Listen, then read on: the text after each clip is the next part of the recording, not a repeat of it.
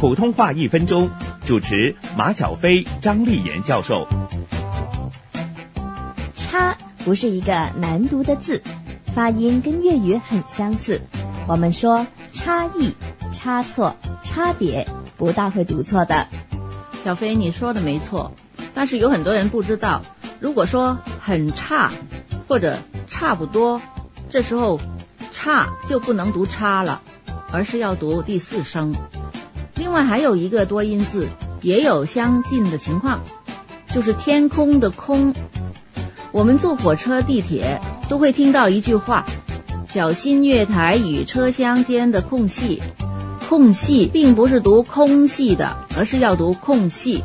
很多情况下，空都是要读第四声，声调要降下来的。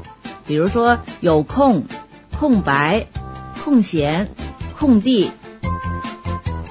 普通话一分钟，香港电台普通话台、香港中文大学普通话教育研究及发展中心联合制作。